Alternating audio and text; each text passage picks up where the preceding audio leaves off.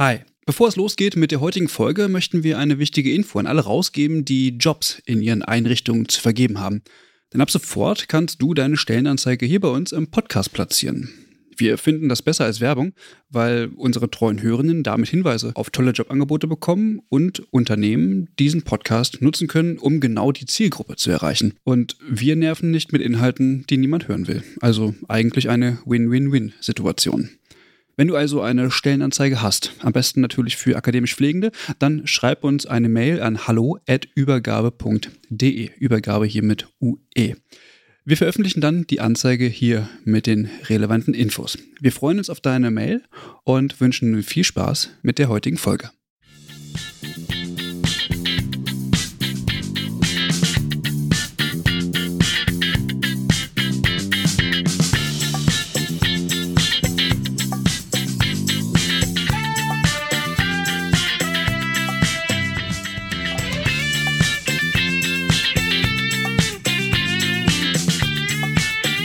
Hallo und herzlich willkommen zu einer neuen Folge des Übergabe-Podcasts. Wir begrüßen alle, die uns treu sind und neu dazugekommen sind. Und ähm, heute gibt es wieder ein ähm, frisches Thema. Ich sitze hier mit ähm, Alex. Hi, hallo. Hi, genau, wir sind heute in Dortmund und ähm, auch diese Folge mh, ist mit Gast und beziehungsweise Gästin. Und heute sprechen wir nämlich mit äh, Frau Angelika Zegelin. Hallo, Frau Zegelin. Hallo. Hallo. Hallo. Heute soll es nämlich um das Thema Mobilität gehen und ähm, des Bettlägerig-Werdens. Das ist ja Ihre ähm, Expertise. Dazu haben Sie auch ein, ein Buch geschrieben und ähm, darüber wollen wir heute quasi mit Ihnen sprechen, weil es nämlich auch ein sehr praxisrelevantes Thema ist. Frau Zegelin, bevor wir einsteigen ins Thema, wer sind Sie und wie ist Ihr Werdegang? Mhm. Wie sind Sie okay. zum Thema gekommen? genau. ja, das Thema kam erst spät. Also ich bin, ich habe meine Pflegeausbildung gemacht, 1969 bis 72 hier in Dortmund auch und war davor Pflegevorschülerin, also verschärfte weibliche Sozialisation des Bravseins mit 13 bin ich da angefangen, also sehr früh schon und habe dann vier Jahre bis 17 im Krankenhaus schon gearbeitet. Meine Mutter war auch Krankenschwester, deswegen lag dieser Werdegang nahe. Also 1972 Krankenpflegeexamen, dann war ich zwei Jahre in der Intensivpflege tätig und bin 1974 schon in die Krankenpflegeschule gegangen. Damals hieß das Schulassistentin. Ich habe aber sofort eine Kursleitung übernommen und habe dann begonnen, ähm, Schulabschlüsse nachzuholen auf dem zweiten Bildungsweg. Also ich hatte keinen Realschulabschluss, Abendrealschule. Ich war auf dem Abendgymnasium und war die ganze Zeit in der Krankenpflegeschule tätig, fast 20 Jahre. Ich habe also viele Klassen ausgebildet und habe zwischendurch 1978 äh, eine Weiterbildung gemacht zur Unterrichtsschwester, so hieß das damals, sechs Monate. Daran sieht man schon den Bildungsnotstand in mhm. der Pflege. Und ich habe sofort gemerkt, dass das Käse war. Also ich habe dann äh, angefangen 1980 an der Fernuni in Hagen zu studieren, Erziehungswissenschaften. Ich war eine der ersten Studentinnen in Hagen, weil ich das nebenberuflich alles machen musste. Ich habe schon sehr früh geheiratet, einen sehr kranken Mann, der 20 Jahre krebskrank war. Deswegen musste ich die ganze Zeit auch äh, voll berufstätig sein und konnte alles nur nebenbei machen. Ich habe 1992 dann einen Magisterabschluss gemacht äh, an der Fernuni in Erziehungswissenschaften über Wiedereingliederung von Krankenschwestern und ich habe mich die ganze Zeit berufspolitisch sehr engagiert, weil ich eben die Verhältnisse in der Pflege auch verbessern wollte. Ich habe das ja an meiner Mutter auch gesehen. Also ich habe in ganz vielen verschiedenen Gremien gearbeitet und so weiter. Und ich war dann nach dem Magisterabschluss, habe ich in städtischen Kliniken Dortmund die innerbetriebliche Fortbildung aufgebaut. Das gab es vorher nicht. Und äh, aber dann konnte man mir da irgendwie keine Zukunft mehr bieten. Und ich bin dann zum DBFK nach Essen gegangen. Damals gab es das Bildungszentrum noch und habe dort Fachweiterbildung geleitet. Ich habe zum Beispiel die Stomatherapie aufgebaut auf eine zweijährige Weiterbildung. Ich habe das Pflegefachseminar übernommen von Frau Bienstein, habe das geleitet Ich habe äh, Ende der 70er Jahre Christel Bienstein kennengelernt, die auch was anderes studiert hat. Wir sind bis heute befreundet. Und äh, uns war klar, dass Pflege Wissenschaft braucht. Also wir haben sehr früh die AG Pflegeforschung aufgebaut im DBFK. Wir haben große Forschungskongresse gemacht. Das gab es alles zu der Zeit noch gar nicht mit der Pflegewissenschaft. Also das sind praktisch so Vorläufer äh, der, der Akademisierung der Pflege. Also ich habe die ganze Zeit in vielen Gremien gearbeitet. Ich war dann, äh, das war auch eigentlich relativ klar, ich bin 1995 dann, also nach zwei, drei Jahren DBFK an die Uni Witten-Herdecke gegangen, weil dort der erste äh, universitäre pflegewissenschaftliche Studiengang war und habe die letzten 20 Jahre dort gearbeitet. Also ich bin jetzt seit fünf Jahren auch im Ruhestand in Gänsefüßchen sozusagen. Ich bin immer noch sehr engagiert ich habe die ganze Zeit äh, ganz verschiedene Themen bearbeitet. Also fang vielleicht mal an mit ganz praktischen Themen. Dazu gibt's überall Bücher und Publikationen.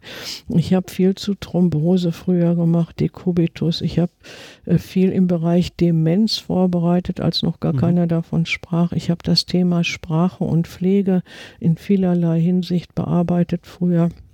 Und als ich an der Uni war, war auch klar, dass ich irgendwie eine Doktorarbeit machen muss. Deshalb, ich war da als Curriculumbeauftragte, aber ich habe auch sehr viel Lehre gemacht und Themen weiter bearbeitet. Und ich habe dann angefangen, ähm, ungefähr so 1998. Das kommt durch das Thema Sprache und Pflege, weil ich festgestellt habe, dass das Wort Bettlägerigkeit gar nicht vorkommt in den Pflegelehrbüchern mhm. und habe dann mir überlegt, dazu zu arbeiten. Also eigentlich erstmal sprachlich. Was ist das überhaupt, Bettlägerigkeit? Und viele meiner Freunde, die Ärzte, die haben gesagt, was willst du denn da untersuchen? Da fällt mir einfach um.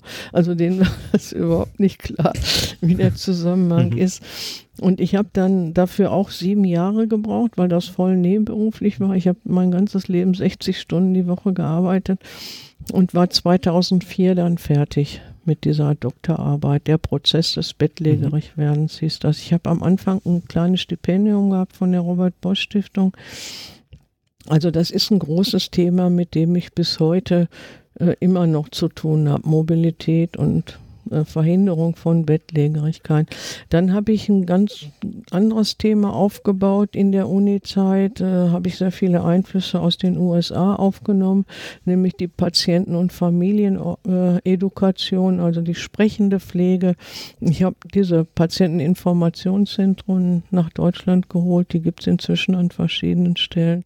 Hab, ähm, Mikroschulung entwickelt und sowas alles. Ähm, in den letzten zehn Jahren habe ich an der Uni mich mit Quartiersentwicklung im Bereich Pflege beschäftigt, mit Wittener Werkzeugen, das ist ein Beratungsansatz und solche Dinge. Also ich habe innerhalb dieses Gebiet des Patienten- und Familienedukation auch neue Themen für die Pflege aufgegriffen. Ich halte im Moment am meisten Vorträge und Publikationen zum Thema Hoffnung, Hoffnungsunterstützung, weil das eine wichtige Ressource ist und bin insgesamt natürlich mit Professionalisierung und Pflegeentwicklung in, im Großen und Ganzen immer noch beschäftigt. Das mache ich auch noch. Ich leite immer noch viele Gremien. Ich schreibe gerne was. Ich habe sehr viele Veröffentlichungen gemacht und wenn man meinen Namen googelt, sieht man auf meiner Homepage auch, was ich alles so mache. Mhm, genau.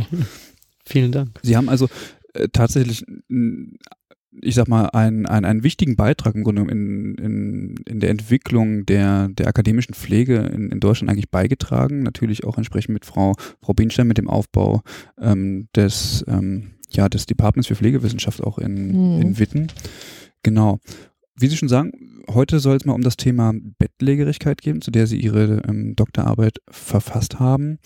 Und ich finde das interessant, dass Sie erstmal sagen, okay, Sie sind über das Thema Sprache und Pflege eigentlich an, an dieses Thema gekommen. Wie hat sich das denn so entwickelt? Also Sie haben gerade gesagt, naja, also ist irgendwie nicht aufgetaucht. Wie ist, also wie sind Sie denn überhaupt darauf gestoßen? Also äh, ich habe ja selber die Aus meine Ausbildung Anfang der 70er Jahre gemacht. Da gab es Pflege eigentlich gar nicht. Also wir fallen im Moment wieder zurück in diese Zeit. Es war eine reine Funktionspflege. Mhm die Ärzte haben den Unterricht damals gemacht, die, der Prüfungsvorsitzende war ein Arzt und so weiter. Mhm. Und im Grunde war die Pflege damals völlig medizinisch bestimmt. Und ganz viele Konzepte, da fehlen uns noch Tausende, aber ein paar haben wir jetzt in den letzten Jahren Sturz, Nahrungsverweigerung, mhm. das gab es früher gar nicht. Ja. Die ganzen Lehrbücher wurden von den Medizinern geschrieben und wir waren im Grunde nur da, um den Ärzten irgendwie zu helfen. Also die Pflege hatte überhaupt gar keine eigenen Konzepte, keine Sprache, keine Stimme. Mhm und irgendwann ist mir das aufgefallen, wenn man sich die Lehrbücher anguckt. Das wäre auch heute noch eine interessante mhm. Aufgabe, mal die Lehrbücher, die Haupt, beiden Hauptlehrbücher der letzten 30 Jahre zu vergleichen. Dann wird man das sehen. Und da ist mir eben aufgefallen, Bettlägerigkeit ist ja ein ganz häufiger Umstand in Pflegezusammenhängen. Ja. Und das war in keinem Lehrbuch thematisiert. Also das wurde sofort zerlegt in, mhm. was weiß ich, Thrombose, Vorbeugung, Dekubitus oder so. Aber wie ein Mensch bettlägerig wird, das ist, war überhaupt nicht klar. Aber umgekehrt, in diesem Thema muss man einfach sehen, wir haben einen totalen Paradigmenwechsel. Als ich Schülerin war, da lag eine Wöchnerin eine Woche im Bett mhm. ne, nach der Entbindung. Ja. Und diese ganze Sache mit Frühmobilisation, das gab es alles gar nicht. Es gab nach dem Herzinfarkt ein Drei-Stufen-Schema. Die Leute standen erst nach drei Wochen auf und sowas. Also es war eine völlig andere äh, Grundlage.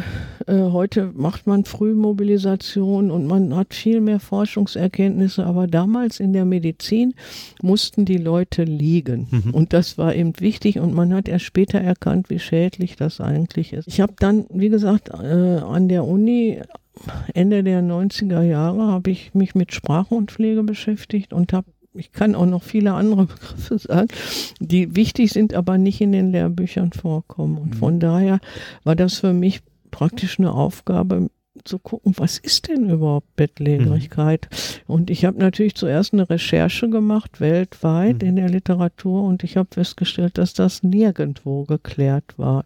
In keinem Land hat sich jemand mit Bettlägerigkeit mhm. beschäftigt.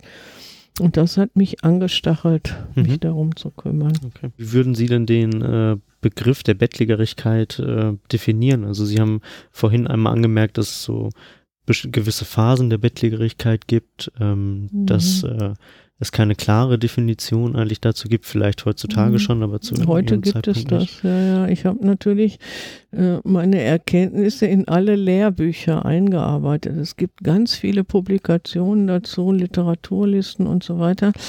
Und äh, vielleicht sollte ich erstmal sagen, was Mobilität ist. Damit fange ich vielleicht mal an. Äh, Mobilität heißt ja irgendwie Beweglichkeit und äh, das ist ein ganz allgemeiner Begriff. Also auch die Nahverkehrsexperten reden von Mobilität, Arbeitnehmermobilität mhm. und so weiter. Und der Begriff Mobilität, der muss dringend äh, dann ergänzt werden durch den Rahmen, durch den Kontext. Also mhm. der ist kontextabhängig und für einen äh, pflegebedürftigen Menschen ist das was anderes als für einen Piloten zum Beispiel. Also das bedeutet, in der Pflegebedürftigkeit geht es darum, in der Mobilität, dass die Menschen sich in ihrem Nahraum möglichst selbstständig bewegen können. So mhm. würde ich das definieren. Mhm. Es gibt ja in dem Expertenstandard gibt es auch eine Definition. Also es geht um eine autonome Bewegung oder zumindest eine selbstbestimmte mhm. Bewegung, mhm. wenn das jemand machen muss, in meinem Nahradius bei Pflegebedürftigkeit. Und das kann man Jahrzehnte machen, das klappt also auch. Aber wenn man jetzt Bettläger hellhörig wird, dann ist das so, dass man die überwiegende Zeit des Tages im Bett liegt. Mhm. Ne? Und da gibt es auch verschiedene Stufen natürlich. Also das ist praktisch der Endzustand, dieser, mhm. der Prozess des Bettlägerigwerdens. Dann gibt es am Ende, ist man die meiste Zeit von 24 Stunden im Bett. Und das kann man auch noch ein bisschen differenzieren, weil es gibt Leute zum Beispiel, die liegen stramm im Bett, die stehen gar nicht mehr mhm. auf. Das ist das Schlechteste. Aber es gibt davor auch Menschen, die gehen vielleicht drei, vier Mal am Tag, stehen die auf für ein paar Minuten. Zum Beispiel finde ich das Wichtigste in dieser ganzen Entwicklung wird mir immer klarer der WC-Gang. Also, mhm. dass die Leute noch selber zur Toilette können. Das scheint mir ganz wichtig und erhaltenswert, aber die stehen vielleicht nur ganz kurz mit Hilfe auf. Und dann gibt es noch, das ist die leichteste Stufe der Bettlägerigkeit, dass Leute die Mahlzeiten außerhalb des Bettes aufnehmen, dass die sich am Waschbecken waschen, dass die vielleicht vier bis fünf Stunden nicht liegen von 24. Aber die Definition ist eben, dass die die meiste Zeit im Bett verbringen von 24 Stunden. Ähm, das finde ich interessant, dass Sie diesen ähm, Begriff Mobilität mhm. nochmal so so äh, auseinandernehmen, weil wenn wir im pflegerischen Kontext über Mobilität sprechen, dann hat man immer, also zumindest geht es mir so, so vor Augen, ähm, dass Menschen sich quasi also bewegen müssen, Bewegungsförderung und das ist in anderen Kontexten aber was komplett anderes eigentlich mhm. sein kann. Also, also Flexibilität. Das, ja, das ist was ja, genau, ganz anderes. Genau, also das ähm, ja, man sich das tatsächlich auch mal oder man sich davon mal distanzieren muss und mal schauen muss, okay, was. Für welchen Kontext genau, das? Genau, ja, das ist total interessant. Mhm. Ähm, genau. Ähm, Sie haben jetzt eingangs gesagt, Liegen ist schlecht. Mhm. Warum? Ach, das zieht ganz viele Sachen nach sich. Das, das, Schlimmste ist die Abhängigkeit. Also wenn ich so weit bin, dass ich nicht mehr aufstehen kann, das geht innerhalb von wenigen Tagen. Mhm. Ne? Die, dann bin ich unfähig, aus dem Bett rauszukommen. Und das ist natürlich, du wirst ja verwiesen auf dieses Bett. Also mhm. deine ganze Autonomie geht flöten. Also die meisten, für die meisten Menschen ist das unerträglich. Das alles muss an, an sie herangebracht werden. Und so deine ganze Würde und Freiheit, Selbstbestimmung geht alles verloren. Also das ist erstmal so das, was im Vordergrund steht. Mhm. Das sagen die auch als erstes. Ich bin hier festgenagelt. So heißt ja mein Buch. Und das mhm. sagen die auch. Ich bin abhängig. Ich kann nicht mehr. Und du kannst gar nichts mehr. Alles muss also äh, für dich dann gemacht werden. Das ist das eine. Und dann ist es so, dann schrumpfen sofort die Interessen. Der Radius äh, engt sich ein. Und äh, viele haben mir auch erzählt, ich habe ja damals Interviews gemacht. Diese Studie gilt als die bekannteste Grounded Theory Studie. Die wird sehr viel auch von Hochschullehrern vorgestellt, weil ich diesen ganzen Forschungsprozess da auch und, und die Datenauswertung dargestellt habe und so. Und die Leute, ich habe meistens meistens das genommen, was die Leute mir gesagt haben. Also die haben auch mhm. gesagt, ich schlafe viel, ich hab, kann nicht mehr lesen, ich äh, interessiere mich für nichts mehr und so. Die verwechseln auch nach kurzer Zeit die Daten. Das mhm. zieht also auch so eine Art Zeitverlust nach sich. Das ist eine völlige Reduktion des Menschseins auf diese paar Quadratmeter da. Mhm. Mal abgesehen auch von vielen körperlichen Dingen, die sich sofort einstellen. Ich habe das ja auch, da, dazu gibt es übrigens viel Untersuchung, weil Bettruhe das mhm. ist was anderes als Bettlägerigkeit. Das ist ja eher so was Befristetes. Und das hatte ich vorhin schon gesagt, zu der Zeit, als ich in der Ausbildung war, wurde Bettruhe noch verordnet, weil man nicht wusste, äh, wie schädlich das ist. Mhm. Ne? Also Bettruhe, ein paar Tage Bettruhe. Für einen jungen Menschen geht das, aber für einen älteren Menschen, der kriegt sofort eine Liegepathologie. Das bedeutet, das ist sehr gut erforscht. Da gibt es 50, 60 Studien dazu. Auch heute noch von der NASA waren mhm. die ersten, weil das Gleiche passiert übrigens im Weltraum. Also durch die Schwerelosigkeit nimmt die Muskelmasse sofort ab. Das sieht man auch heute, wenn die rausgetragen werden von der internationalen Raumstation. Die können nicht mehr laufen dann. Mhm. Die müssen auftrainiert werden.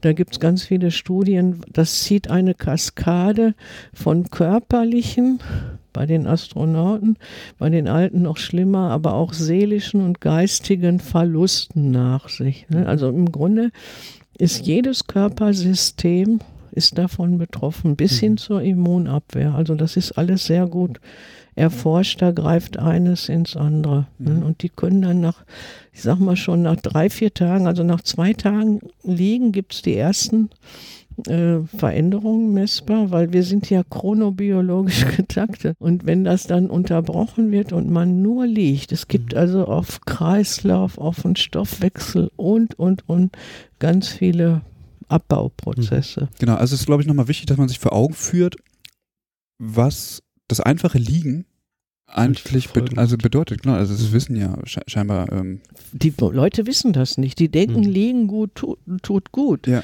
Ne? Also weil mhm. es war, äh, das habe ich auch da natürlich aufgearbeitet, woher kommt das mit dem Liegen, die Liegeempfehlung. Also sie kommt ungefähr von 1880, das kann man medizinhistorisch kann man das gut sehen. Äh, das hat zu tun mit viktorianischem England, mit Habsburger Monarchie und so weiter.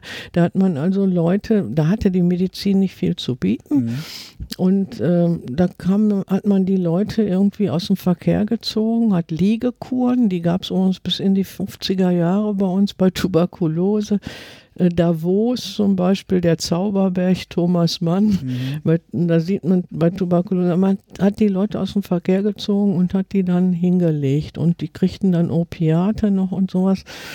Und das ist, es gibt viele Krankengeschehen. Ich bin extra nach London gereist und habe mir von Florence Nightingale die Krankengeschichte angeguckt, ausgerechnet die wichtige Reformerin. Wir haben ja jetzt dieses Jahr das Jahr der Pflege. Mhm.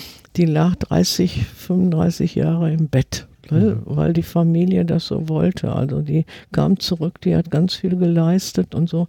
Also die Krankengeschichte von der ist total interessant. Ich habe auch die Krankengeschichte von Charles Darwin lesen dürfen. Also das sind alles äh, damalige Zeitgenossen, die viel geleistet haben, sich aber dann in den Normalbetrieb nicht mehr einordnen konnten. Und die kriegten alle veritable Diagnosen.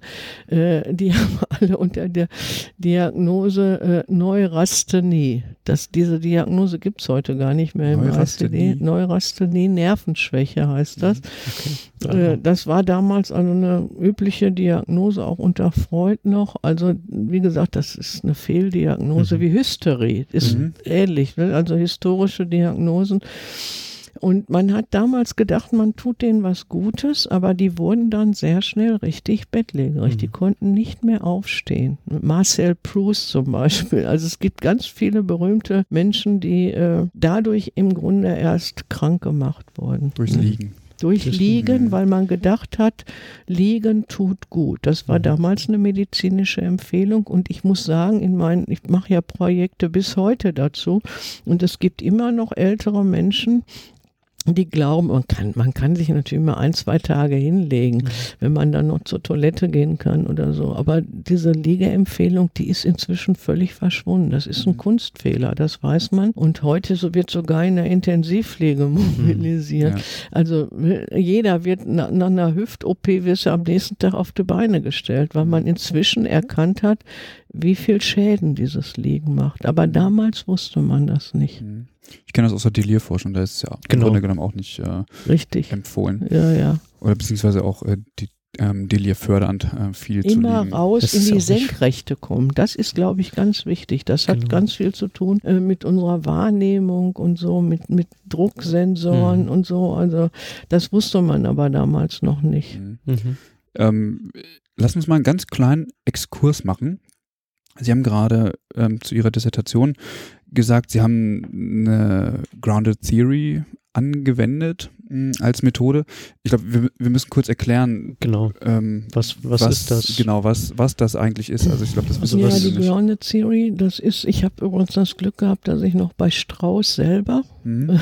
Unterricht hatte in Konstanz. Also der hatte damals eine Gastprofessor Anselm Strauß, der hat diese Methode mitentwickelt. Das ist eine soziologische Methode, mhm. die guckt, welche gesellschaftlichen Muster es gibt.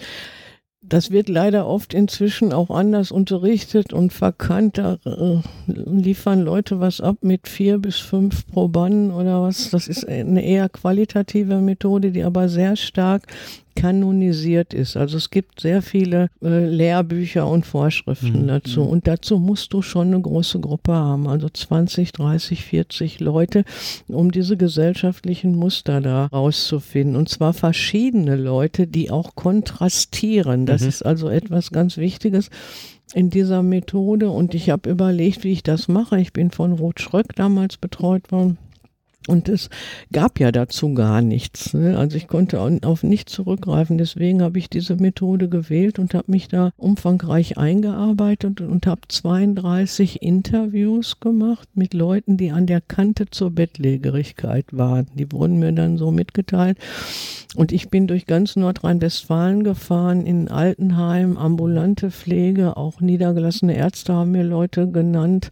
Im Krankenhaus kannst du das nicht untersuchen, weil die Leute zu kurz da sind.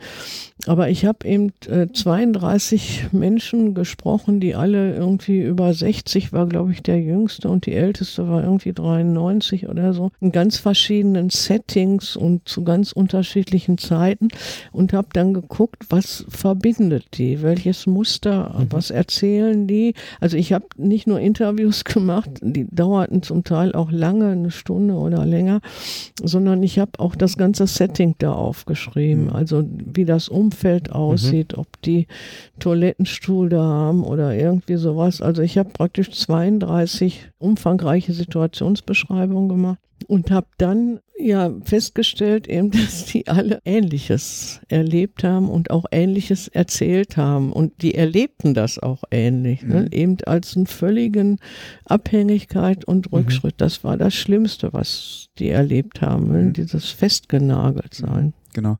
Also ähm, um das nochmal für, also für alle, die dies, die sich da nicht so gut auskennen, es ist so, dass es verschiedene Forschungszweige gibt und das ist zum Beispiel die quantitative und die qualitative mhm, Forschung. Richtig. Und genau um, um, also qualitative Forschung geht darum, um letztendlich ähm, Alltagsphänomene oder die Lebenswirklichkeit von Menschen zu beforschen. Und da nutzt man dann zum Beispiel Interviews, man kann aber auch Beobachtungen nehmen oder Experimente Richtig. machen, genau. Mhm. Und die Grounded Theory ist letztendlich eine Methode, mhm. um qualitative genau. Forschung darzustellen. Es Richtig. gibt dann zum Beispiel noch ähm, eine Inhaltsanalyse als Beispiel. Ähm, das also ist, ist eine, eine Auswertungsgeschichte. Genau. Ja. genau. Also die Grounded, das heißt begründete Gegenstandsbildung, Theoriebildung. Also die Grounded hat zum Ziel, Grounded Theory, deswegen heißt das auch so, äh, eine Theorie zu mhm. entwickeln. Das habe ich ja auch gemacht für diesen Gegenstand des Bettlägerigwerdens. Ne? Genau. Und äh, das ist so, es gibt danach quantitative mhm. Untersuchungen. Und mhm. es gibt eine große Untersuchung aus den Wiener Altenheimen, also eine quantitative, wie viel Prozent da irgendwie bettlägerig sind. Aber wenn über ein Sachverhalt nichts bekannt ist, da mhm. muss man qualitativ daran gehen, weil man ja erstmal beschreiben muss, bevor ich einen Fragebogen mache mhm. oder so, muss ich erstmal klar haben, was ist denn das und was ist das nicht. Und das war in, in dem Thema so, da gab es nichts. Ne? Deswegen musste ich erstmal mit Betroffenen sprechen. Ich habe uns auch mit Altenpflegerinnen geredet, kommen wir gleich nochmal drüber drauf zu sprechen kommen. Aber äh, ich muss erstmal den Gegenstand beschreiben ja. und danach kann ich irgendwas messen. Genau. Genau. Genau, und also ganz wichtig natürlich auch zentrale Begriffe auch definieren, ne? Also wie wir es am Anfang auch gesehen haben, also dass man erstmal beschreiben kann, was bedeutet überhaupt dieser Begriff Bettlägerigkeit, mhm. dass es vielleicht ganz verschiedene auch Dimensionen beinhalten kann. Also ich glaube, das ist auch nochmal eine wichtige Aufgabe auch von qualitativer Forschung, um dann auch wirklich irgendwie gewisse Sachen zu operationalisieren. Ne? Genau, genau. Ja. Und die Grounded Theory ist halt deswegen auch so umfangreich und auch nicht, nicht leicht anzuwenden. Deswegen wird es häufig zum Beispiel auch gar nicht empfohlen für, für solche Abschlussarbeiten. Absolut. Genau, ja. weil, weil es einfach ein viel zu langer Prozess ist, um ja. letztendlich die Daten ähm, herauszuschälen, sage ich mal, und an den Kern dessen zu kommen. Also gibt es verschiedene ähm, Codiermöglichkeiten oder, oder Codierabläufe, um sozusagen diese Datenextraktion zu machen und mhm. in den mhm. Kern dessen Richtig. zu kommen, worum es eigentlich mhm. geht. Ja, das war sehr viel Arbeit. Also ich habe pro Interview wie gesagt, wenn das eine Stunde dauert, dann hast du 50 Seiten mhm. abzutippen. Mhm. Ja, ja. Ne? Transkription, was die alle sagen oder nicht sagen oder so, wo die stottern und so weiter. Und davon hast du 32. Also das ist eine riesen Datenmenge. Mhm. Das muss man sich erstmal vorstellen. Genau, ja. das kriegt man dann in der Bearbeitung von sechs Wochen für eine Masterarbeit zum Beispiel. Wie kriegt man das nicht? genau. Ich habe drei Jahre gebraucht dafür. Genau. Ja, sehr spannend. Genau, Sie hatten äh, vorhin einmal kurz angesprochen, dass es nochmal interessant ist oder dass es Unterschiede zwischen dem Bereich äh, ja, der Akutpflege und, und der mhm. Langzeitpflege mhm, gibt. Absolut, ja. Ähm, was gibt es da für Unterschiede oder wieso kommt es zu den Unterschieden? Ja, also ähm, ich habe ja meine Untersuchung eigentlich nur in der Langzeitpflege gemacht. Also ich hatte, glaube ich, zwei, ich habe auch Pre-Test-Interviews gemacht, da habe ich zwei, drei auch im Krankenhaus gemacht. Aber da kannst du, ist das nur interessant, wenn die Leute vorher schon bettlägerig waren. Also in diesem kurzen Krankenhausaufenthalt siehst du einfach diese Entwicklung nicht. Deswegen habe ich, ich glaube, 30, diese 32, 30 hm. in der Langzeitpflege gemacht, in der ambulanten Pflege weniger, aber die meisten habe ich im Altenheim gemacht. Es war ganz schwer, an die Leute ranzukommen. Über Mittelsmänner natürlich, weil die nicht wollten, dass ich da was untersuche. Mhm. Also ich habe dauernd, ich habe, glaube ich, über 100 Altenheime in Nordrhein-Westfalen dauernd angerufen, weil die haben das als Mangel empfunden, so ähnlich wie Dekubitus. Mhm. Also ich musste schon persönlich Kontakt haben, um an Menschen überhaupt überhaupt ranzukommen. Also kannst das im Grunde nur in der Langzeitpflege untersuchen. Und ähm, wie gesagt, ganz überwiegend im Altenheim. Äh, das, das ist völlig unterschiedlich natürlich. Ich fange vielleicht mal, inzwischen hat sich äh, in den letzten drei Jahren mein Interesse auch gewandelt hin zum Krankenhaus. Das mhm. muss ich sagen. Also Projekte habe ich da aber nicht gemacht, weil mhm. das ganz schwer ist. Und zwar ist das deswegen jetzt wichtig, weil das wird im Krankenhaus eingestellt. Also das mhm. muss man wirklich so sagen. Wenn die Leute drei, vier Tage lang im Krankenhaus überhaupt nicht mehr aufstehen, alte Leute, dann sind die danach bettlägerig. Ne? Mhm. Und im Altenheim, da ist es so, da es gibt gute Altenheime, die geben sich dann Mühe und kriegen die Leute auch wieder ans Laufen, aber es gibt auch viele Altenheime, die schaffen das nicht. Die mhm. wollen ja auch oder in der Kurzzeitpflege, die wollen ja sogar, dass die dann da bleiben lieber und so. Also das ist schon ein großer Unterschied. Und äh, ich fange vielleicht mal mit dem Krankenhaus an. Also ich sehe immer mehr auch in den Altenheimen sehe ich das, wenn die Leute dann nochmal ins Krankenhaus verlegt werden, aus irgendwelchen Gründen, das ist sowieso nicht gut. Das ist ein Kriterium schlechter Qualität, finde ich. Die Rückverlegung? Ja, wenn die überhaupt ins Krankenhaus kommen. Wir haben ja mhm. an der Uni Wittenherdecke viele Untersuchungen gemacht, dass es besser ist, wenn die Expertise im Altenheim ist. Also im Krankenhaus geht es denen meistens ganz schlecht weil die auch keine Zeit haben und sowas. Und die kümmern sich nicht und dann kommen die zurück und können nicht mehr gehen und sowas. Äh, also mir ist das Krankenhaus wichtiger geworden, weil dort die Immobilisierung angestoßen wird. Mhm. Und da würde ich gerne was machen, aber wie gesagt, ich bekomme da keinen Auftrag und die haben keine Zeit dafür und so. Ich will mal einen Schwerpunkt jetzt rausnehmen, der mir total wichtig wird. Da hätte ich gerne Doktorarbeiten, Forschung und sowas dazu. Das ist die äh, Erstmobilisation im Krankenhaus. Also wenn sich da jemand findet, ich habe auch schon beantragt, ob man da nicht Forschungskolloquien machen kann oder sowas. Das hat eine ganz hohe Bedeutung. Postoperativ nach Bauch- oder Hüftoperationen entscheiden, ob die Patienten selber aufstehen oder nicht. Ich habe mhm. das am eigenen Leib erlebt, meine Tochter auch. Also die, die werden einfach rausgezerrt und äh, die sollen ja danach selbstständig mhm. aufstehen und zwar möglichst oft. Ich werde immer wieder gefragt, auch im Altenheim, Frau Zegelin, wie oft sollen die Leute denn aufstehen? Dann sage ich, 40, 50 Mal am Tag. Ne? Da brechen alle zusammen, weil ich muss ja praktisch meine normale Bewegung, die ich zu Hause habe, als Maßstab nehmen. Und wenn jetzt jemand im Krankenhaus ist und wird das erste Mal nicht gut, also Sie können sich nicht vorstellen, das ist wie eine Herzoperation, diese Erstmobilisation. Die haben Angst, die haben Schmerzen, die haben vielleicht einen Infusionsständer mit einer Infusion, die haben äh, möglicherweise Drainagen mitzunehmen, eine Schmerzpumpe Pumpe zu tragen und, und, und. Ne? Die wollen sich die Wunde drücken, können sie aber nicht, weil die sich festhalten wollen.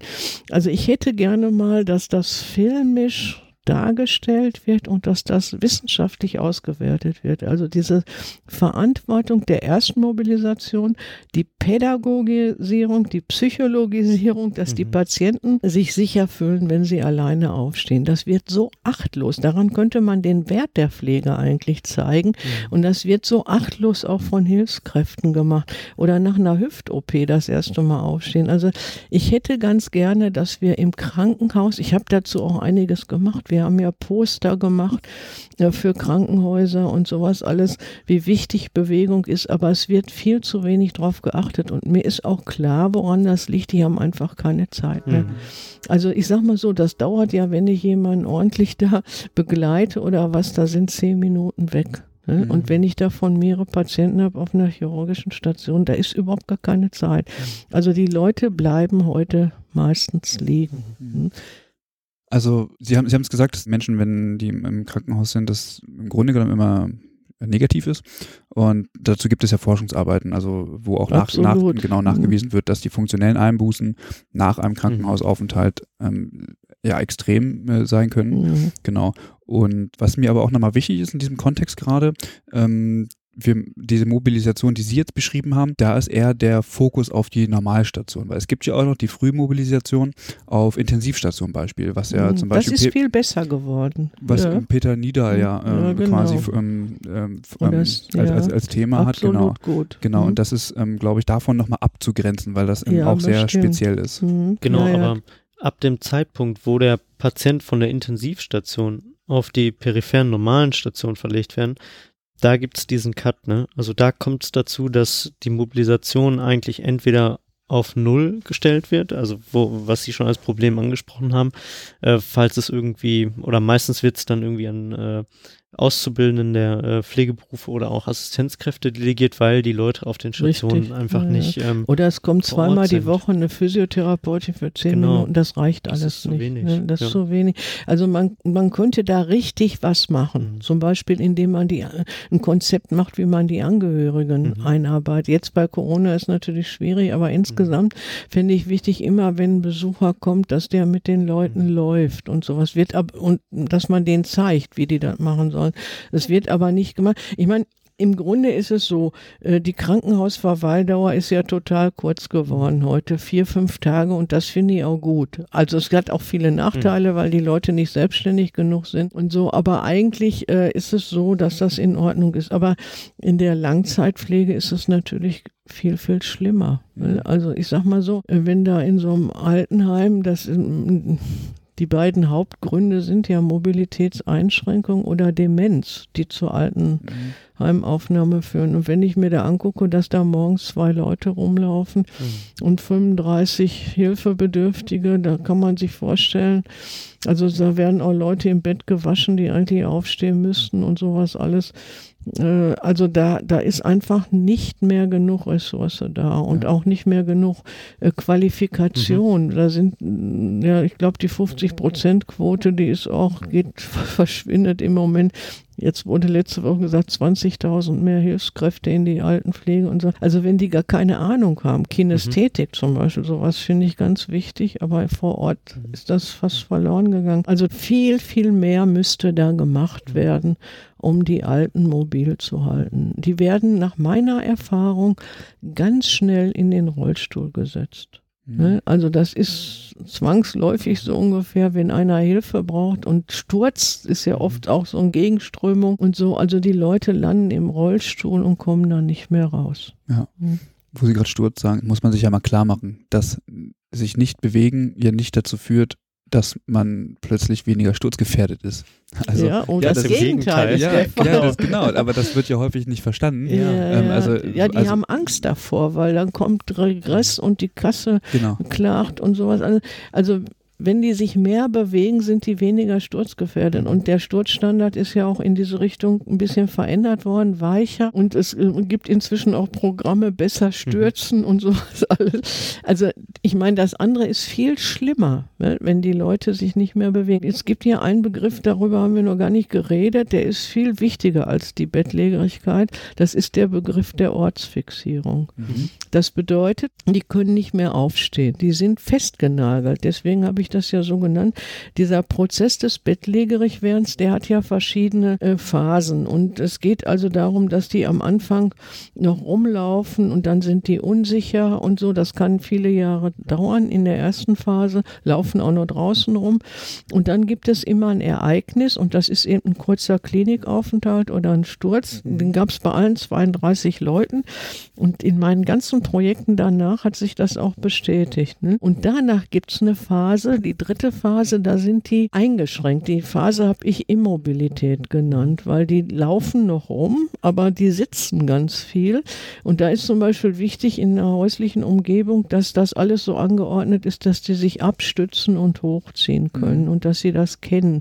Aber sie gehen noch, sie nur nicht mehr so mhm. flott und nicht mehr so oft. Und die vierte Phase vor der Bettlägerigkeit, das ist dann die Ortsfixierung. Mhm. Und das trifft auf, ich würde sagen, 50, 60 Prozent aller Altenheimbewohner zu, wenn die im Rollstuhl zum Beispiel sitzen. Die werden zwar hin und her geschoben, aber die können selber nicht mehr aus dem Rollstuhl raus. Ne? Und das ist eigentlich viel häufiger. Bettlägerigkeit kann man fast vergessen. Das sind nicht so viele ne? im Alten, in der Langzeitpflege. Aber diese Ortsfixierten, das ist eine riesige Truppe. Und das ist für die schon, fast schon wie Bettläger, weil die mhm. eben nicht mehr aus dem Rollstuhl oder aus dem Sessel alleine rauskommen. Und erst danach äh, fängt das dann an, dass die Leute bettlägerig werden. Mhm. Was kann so eine Ortsfixierung mit den Patienten oder auch Bewohnern oder Betroffenen machen? Ja, die, die müssen dauernd warten. Also das ist so das Erste, was die sagen. Also die können sich nicht mehr, an, also im Rollstuhl ist es auch oft schwierig. Wir könnten jetzt ein Interview machen von zwei Stunden nur über diese mhm. blöden Rollstühle, die die da kriegen. Das ist ja billig Format. Ja, genau, diese Transportrollstühle. genau. wo man unbequemer sitzt als in, auf dem Stuhl. Ja, ja, die, ja. Haben, die gönnen ja dem Heim und so und einen individuell angepassten kriegst du da nicht, das dauert ein Jahr und so. Und dann tut denen der Rücken weh, dann klagen die. Also diese Transportrollstühle, die sind äh, nur in Deutschland sind die in den Altenheimen in, äh, und überall in anderen Dänemark darf man die nur am Flughafen nehmen. Also das ist schon ein großer Unterschied. Das ist ein Billigteil für 400, 500 Euro. Mehr wird nicht bezahlt. Und äh, die sitzen sich den Hintern platt den ganzen Tag in diesem Rollstuhl. Das wollen die natürlich auch nicht. Im, im Grunde wäre schon mal gut, wenn die oft umgesetzt werden. Vom Rollstuhl auf einen normalen Stuhl oder in Sessel oder so. Aber das wird nicht gemacht aus Zeitmangel oft. Also sie sitzen den ganzen Tag in diesem Rollstuhl und dann klagen die, dann wollen die wieder ins Bett und so. Und das ist dann schon wieder schlecht. Hm, also dass diese Ortsfixierung führt eben dazu, dass die sehr abhängig sind. Mhm. Und dann sind die ja auch oft nicht mehr in der Lage, als alter Mensch groß rumzufahren. Die Räder, oft passen die Rollstühle nicht, dann hängen die Hände auf der Erde mhm. oder irgendwie so eine ganze Fotoausstellung machen. Wir können hier in das nächste Altenheim gehen. Wir kriegten einen Schock, äh, wie wenig die Rollstühle zu den Leuten passen. Ne? Zu groß, zu mhm. klein und so. Und dann sind die nicht in der Lage, äh, die Räder zu zu betätigen. Die tippeln dann mit den Füßen mhm, hin und genau. her, vor und zurück. Das mhm. verbraucht sehr viel Energie, äh, um das zu machen. Und deren Radius ist einfach total eingeschränkt. Und das ist für das Personal bequemer, weil die einfach schnell hin und her äh, gefahren werden. Also wenn man mit den Einzelnen laufen würde, das würde viel Zeit fressen. Mhm. Das ist schon klar. Und vor allem hat man Kontrolle.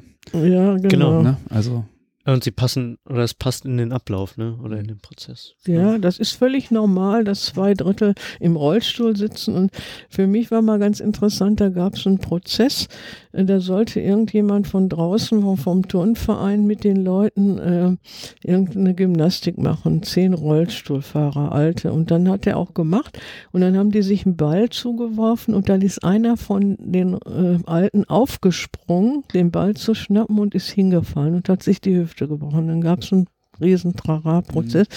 Mhm. Und dann hat der Sportlehrer gesagt, ich dachte, die sind alle gelähmt. Ne? Der hatte immer nur mit Gelähmten zu tun. Mhm. Also so ein Sportlehrer ist überhaupt nicht klar, dass die Leute nur aus Schwäche da drin sitzen. Mhm. Ne? Die sind alle nicht gelähmt und die könnten alle wieder zurücktrainiert werden. Wenn man denen hilft, mit der Angst fertig zu werden und hier mit dem Drei-Schritte-Programm oder so, also mit kleinen Sachen könnte man die wieder so weit bringen, dass die wenigstens zum Klo gehen können. Also das ist mein Ziel, im Nahradius ein paar Schritte zu gehen, mehr nicht. Als ich mich mit dem Thema freiheitsentziehende Maßnahmen auseinandergesetzt habe, das ist jetzt nur so eine kleine Anekdote, da habe ich ähm, natürlich auch quasi mal ins Recht geguckt, was da so passiert ist und wie das so entschieden wird, weil das ja häufig dann wie Sie schon sagen, Regressansprüche nach sich ziehen kann und dass die, die, die Sorge davor relativ hoch ist.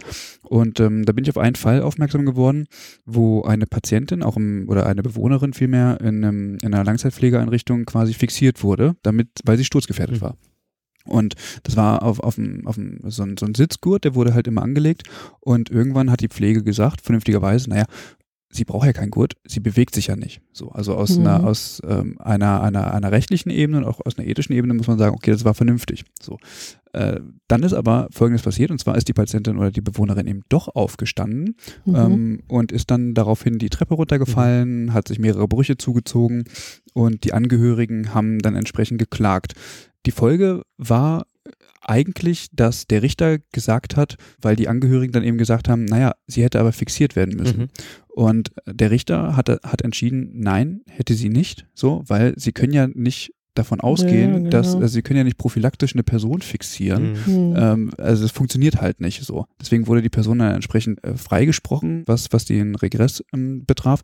Aber ich fand das so interessant zu sagen, mh, die Person ist sturzgefährdet und ähm, wir werden sie weiterhin so am, also am Ort fixieren, mhm. mhm. ähm, so dass nichts passieren kann, weil dann habe ich einfach auch Kontrolle über diese Situation. Mhm. Ja, und es mhm. ist auch vielleicht eine Art der Hilflosigkeit, ne? Also ja, dass man eigentlich gar nicht weiß, also was sollst du mit der was? Person machen? Ja, weißt du, also, also was, was zum Beispiel ein Riesenproblem ist, ich habe ja vorhin gesagt, so ein Lieblingsding von mir wäre die Erstmobilisation im Krankenhaus, ja. dass dazu Forschung gemacht wird ne, von Pflegenden. Mein zweites Lieblingsding, da bin ich schon seit Jahren dran, ist, dass ein Performance-Test entwickelt wird. Da habe ich schon mit verschiedenen Geriatern und Rechtsmedizinern, also wir haben die Diagnostik in der Beweglichkeit ist praktisch null. Ne, wir haben Assessments für alles Mögliche inzwischen und für die, diese Ortsfixierung, also die Unfähigkeit aufzustehen, könnte man sehr schnell, also eben nicht schnell, aber man müsste gucken, können die Leute aufstehen und vielleicht auch wollen die das. Das gibt's aber alles gar nicht. Ne? Also wir haben im Bereich der Mobilität, da schreiben die irgendwas hin, Teilmobil mhm. oder ich, mhm. ich weiß nicht was oder braucht Hilfe, also so Floskeln. Ne? Also wir haben kein, keine vernünftige pflegerische Diagnostik, äh, ob die Leute alleine aufstehen können und ob die, es gibt natürlich Time Up and Go und so, es gibt mhm, geriatrische ja, genau. Assessments, aber das, das trifft nicht das, was ich da mhm. sage. Also ob die alleine aufstehen können, das müsste man immer vorher und nachher, so wie die Blutdruckmessung machen, auch im Krankenhaus. Mhm. Jetzt haben wir natürlich wahrscheinlich ganz vielen Einrichtungen auch so ein bisschen Unrecht getan. Also, hm, ja. also man kann es nicht pauschalisieren. So, ich kenne es, ich kenne ja. es aus meiner aus meiner Erfahrung auch so, wie Sie es hm. berichten, dass die die ähm, die Situation häufig so sind und dass natürlich auch dem geschuldet ist, dass wenig Personal verfügbar ist und so. Hm. Also wir wollen niemanden an den Pranger stellen, dass das nochmal klar ist. Und es gibt sicherlich auch jede Menge Positivbeispiele. Gute alte Heime, die gibt's auch. Genau. Ja. So, also nicht, dass man jetzt denkt, okay, äh, wir wollen alle über einen Kamm scheren und so. Aber wer Interesse hat, ähm, gerne aus seiner seiner Praxis zu berichten. Positivbeispiele sind wir auf jeden Fall offen. Also, genau. Genau. Ja, mhm. sehr gerne. Sie hatten vorhin das Drei-Schritte-Programm einmal oder mhm. mehrmals schon äh, erwähnt. Äh, mhm. Was, was beinhaltet dieses Programm eigentlich? Ja, das bedeutet, äh, dass man in der Langzeitpflege einen Menschen aussucht, der nicht gelähmt ist, wo man mhm. denkt, der, den könnte man auch motivieren, wieder ein paar Schritte zu laufen. Ne? Also da muss das Team sich einig werden. Ich habe also ja auch auf meiner Homepage ist dazu eine Anleitung. Ich habe sehr, sehr viele in meinen Projekten. Nach der Doktorarbeit habe ich ja sechs große Projekte gemacht in ganz Deutschland dazu, Auftragsprojekte von Heim. Da haben wir gesehen, dass das sehr erfolgreich ist. Also, dass man einen ausguckt erstmal und der müsste dann bei jedem nötigen Transfer auf die Beine gestellt werden. Normalerweise werden die ja irgendwie rübergeschoben oder gehoben auf die Toilette oder irgendwohin auch. Und hier bedeutet das jetzt, der wird hingestellt, also es muss alles vorher mit dem Bewohner und mit den hm. Angehörigen auch besprochen werden, dass man das trainieren möchte und bei jedem nötigen Transfer wird er dann hingestellt und muss drei Schritte zielgerichtet gehen. Das Wichtige ist, dass der nicht einfach so geht, sondern zur Tür, zur Toilette, mhm. zum Bett, zum Sessel, mit sehr viel Hilfe am Anfang. Also vielleicht mit zwei Fachleuten oder sowas. Und äh, sehr unterstützend muss das sein. Und wir haben eben festgestellt, wenn man das ein paar Tage macht, dass die Leute dann weniger Angst haben, mehr Selbstvertrauen. Man muss vorher genau überlegen, wo die sich abstützen und festhalten. Und wir haben zig Verläufe, wo die dann hinterher statt drei Schritten zehn Schritten, Schritten das ist ein mhm. typisch pflegerisches Programm. Also das kann auch nur die Pflege machen, weil das praktisch weiß ich nicht, den ganzen Tag. Alle müssen sich daran halten. Das ist ganz wichtig. Mhm. Nicht, dass Fritz plötzlich sagt, ach, das machen wir jetzt mal nicht, sondern das wird richtig besprochen und wir haben einen Stempel entwickelt und einen Orden sogar, wenn einer fünf Schritte geht. Also sehr viel Motivation. Und das hat sehr, sehr gut geklappt. Ne? Aber man muss einfach sehen, wir haben das auch zeitlich gemessen. Also du brauchst äh, fünf Minuten mehr pro Transfer. Mhm. Ne? Als wenn du die Leute irgendwo hinzerrst oder sowas. Also es kostet etwas mehr Zeit, dass die richtig aufrecht stehen, dass die Schuhe anhaben und sowas alles, aber es ist eben sehr erfolgreich. Und deswegen ist wichtig, dass man erst mit einem anfängt. Also ich habe in Projekten auch erlebt, wo die mir sagt, na, das klappt gar nicht, wo man bei fünf Leuten das gleichzeitig gemacht hat. Das geht nicht. Ne? Weil es, es frisst einfach viel mehr Pflegezeit, wenn man die vernünftig begleitet diese drei Schritte zu gehen. Mhm. mhm. Okay. Also quasi keine drei Schritte, erster Schritt, zweiter Schritt, dritter Schritt, also tu dies, tu das, nee, tu das, sondern mach drei Schritte. Ja, oder vier oder, ja, oder zwei genau, vielleicht auch. Genau. Also aufrecht stehen ja. und irgendwo anderthalb Meter mhm. wohin gehen, darum genau. geht es. Und genau. das bei jedem Transfer, das ist mhm. achtmal am Tag im Durchschnitt, das wissen wir auch schon. Okay. Ja? Würden Sie sagen, dass das Thema Mobilität und Mobilitätsförderung insgesamt in der Pflege viel zu wenig Aufmerksamkeit bekommt? Ja, jetzt ist, ja, jetzt ist ja der Expertenstandard, ähm, mhm. genau. naja, erarbeitet wurden und in der Konsultationsfassung äh, vorliegend, äh, nachdem er nochmal aktualisiert werden musste. Aber es, es gibt zumindest ähm, auch aus wissenschaftlicher Sicht da jetzt ähm, Bestrebungen, da ich sag mal, mhm. Empfehlungen in die Praxis zu geben. Aber würden Sie sagen, dass es grundsätzlich eigentlich noch viel zu wenig beachtet Ja, absolut. Also ich habe ja dazu ganz viel gemacht, auch jetzt mal unabhängig mhm. von dem Expertenstandard. Ich habe auch sehr viel Rückmeldungen, Beachtung und so. Also das Thema ist wieder deutlicher geworden. Aber jetzt überall durch den Personalmangel und sowas mhm. ist das wieder schlechter geworden.